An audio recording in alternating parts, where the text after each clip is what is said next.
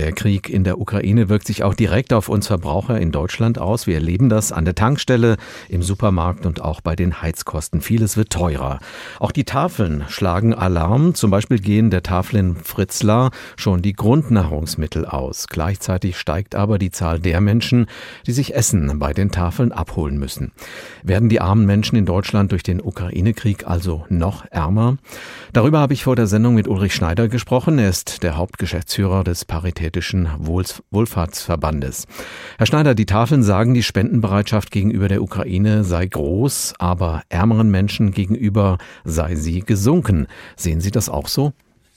Ne, das heißt, sie ist gesunken. Bei den Tafeln haben wir vor allen Dingen das Problem, dass diese Hamsterkäufe, die ja zum Teil wieder stattfinden, und auch die reine Tatsache, dass durch Unterbrechung von Lieferketten vieles in den Regalen schlicht nicht mehr da ist, dann auch weniger Überschüsse da sind. Mit anderen Worten, es wird weniger Lebensmittel nicht verkauft, es werden weniger Lebensmittel weggeworfen. Das merken die Tafeln natürlich, weil dann die Spenden an die Tafeln zurückgehen.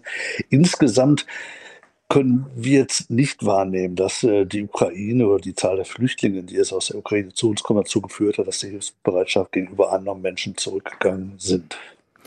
Bei den Tafeln stehen ja jetzt auch die Menschen aus der Ukraine an, um sich mit Lebensmitteln zu versorgen. Und das führt dann ganz schnell auch dazu, dass bestimmte Gruppen das instrumentalisieren und sagen, Hilfe und Spenden zuerst an Deutsche. Wie kann man denn verhindern, dass da das Leid des einen gegen das Leid des anderen ausgespielt wird? Na, erstmal, indem man völlig klar machen muss, dass die Haltung kann nicht geduldet werden. Wir hatten auch schon 2015, 2016 als viele Flüchtlinge aus afrikanischen Ländern zu uns kamen, plötzlich ja, Nationalisten da stehen, Nazis da stehen, die dann sagten, äh, Deutschland zuerst. Und ich denke, da muss man einfach jetzt wirklich auch politisch klar gegenhalten. Und bei Tafeln haben wir ja wirklich die Situation, und da sind wir auch sehr froh darüber, dass hier nicht unterschieden wird zwischen Nationalitäten, sondern Mensch ist Mensch und jeder Mensch hat die gleiche Würde. Die Preise steigen so stark wie seit 1981 nicht mehr, neben Energiekosten, vor allem bei den Lebensmitteln. Aktuell haben wir eine Inflationsrate von über sieben Prozent.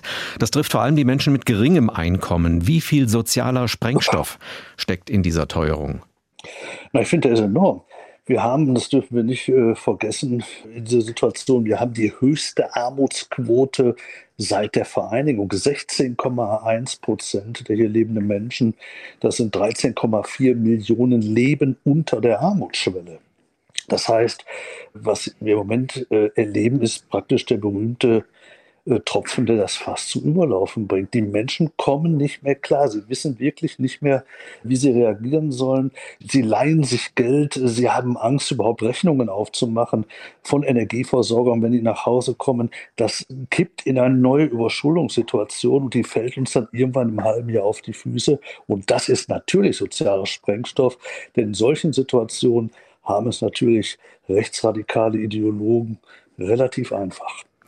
Jetzt hat die Bundesregierung ja ein Entlastungspaket beschlossen. Unter anderem gibt es einmalig 300 Euro für jeden Einkommenssteuerzahler. Dazu gehören aber nicht Rentnerinnen und Rentner und von denen sind viele von Altersarmut betroffen. Dann soll unter anderem Benzin für ein paar Monate günstiger gemacht werden. Jetzt können sich Menschen in Armut oder mit Hartz IV in der Regel auch kein Auto leisten. Also wo entlastet dieses Paket denn ärmere Menschen? Das, äh, das Paket ist eigentlich sehr ärgerlich angelegt. Denn der größte Teil, wirklich der größte Teil geht eben nicht an ärmere Menschen, sondern da profitieren die am meisten von, die ohnehin am meisten haben. Es sind steuerrechtliche Regelungen, die da eingeführt werden, die kosten über 4 Milliarden Euro. Dann diese 300 Euro, die nur an Erwerbstätige gehen. Davon hat selbst der Millionär, der das zwar versteuern muss, aber am Ende noch immer äh, 162 Euro über. Das heißt, was soll der Sinn, dass wir in dieser Situation Millionäre entlasten? Und, und das ganze Paket hat eigentlich, wenn es wirklich um Bedürftige geht, ganz zielgerichtet an bedürftige Menschen geht, gerade mal 4 Milliarden drin. Und das ist schon ein sehr ärgerlicher Vorgang. Hier wird Geld mit der Gießkanne ausgeschüttet, anstatt gezielt zu helfen. Was hätten Sie denn für ein Entlastungspaket geschnürt, um armen Menschen in Deutschland zu helfen? Na, wir hatten den Vorschlag gemacht, und auch nicht nur wir, der kam auch zum Beispiel von der Grünen Fraktion im Bundestag, dass man jetzt sehr schnell die Hartz-IV-Regelsätze anhebt, dass man sehr schnell die Sätze bei der Altersgrundsicherung anhebt, weil das sind die Menschen, die wirklich am allerwenigsten haben. Der Schritt hinzugehen, einen Heizkostenzuschuss zu zahlen an Wohngeldbezieher war richtig.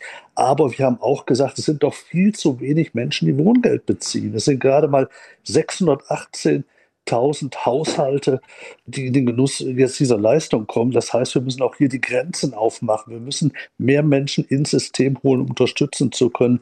Das wäre zielgerichtet gewesen. Und dann hätte man sich zum Beispiel diese Subventionierung eine Zapfsäule, wovon insbesondere ja die Fahrer der Wagen mit größerem Hubraum profitieren, das hätte man sich sparen können.